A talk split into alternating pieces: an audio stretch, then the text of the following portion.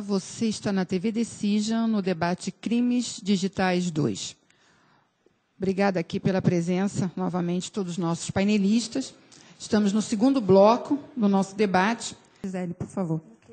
É, em relação à, à, guarda dos logs, que o Fernando havia comentado antes do intervalo, é, é uma posição que nós até tentamos disseminar é, para, quem sabe, surgir um outro projeto de lei ou uma regulamentação específica para complementar esse PL, no sentido de é, descrever como esses logs têm que ser armazenados. Vocês que trabalham na área de segurança da informação, vocês conhecem muito bem as ISOs e as normas de certificação. Então, seria aí uma, uma boa dica é, para o Congresso elaborar algum regulamento específico para que se sejam mantidos os logs de acordo com os requisitos de integridade, disponibilidade e tal, de acordo com as ISOs, para que a gente tenha uma medida administrativa que fomente a, o desenrolar aí desse projeto de lei, para que ele tenha realmente o sucesso que nós desejamos que ele tenha. E em relação à questão da pedofilia, que o Fernando abordou também, boa parte o doutor Mariano já disse, e é uma, uma questão que a gente sempre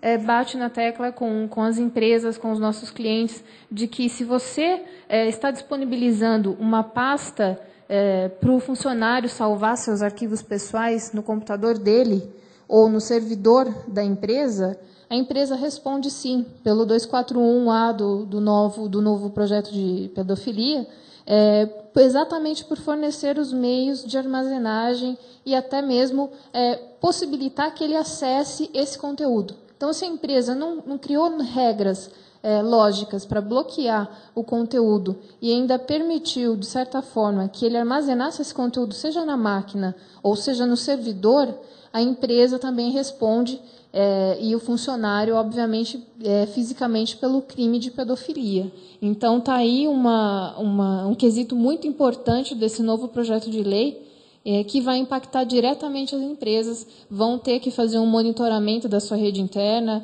ou proibir a criação de pastas pessoais na, nos HDs locais, alguma medida nesse sentido.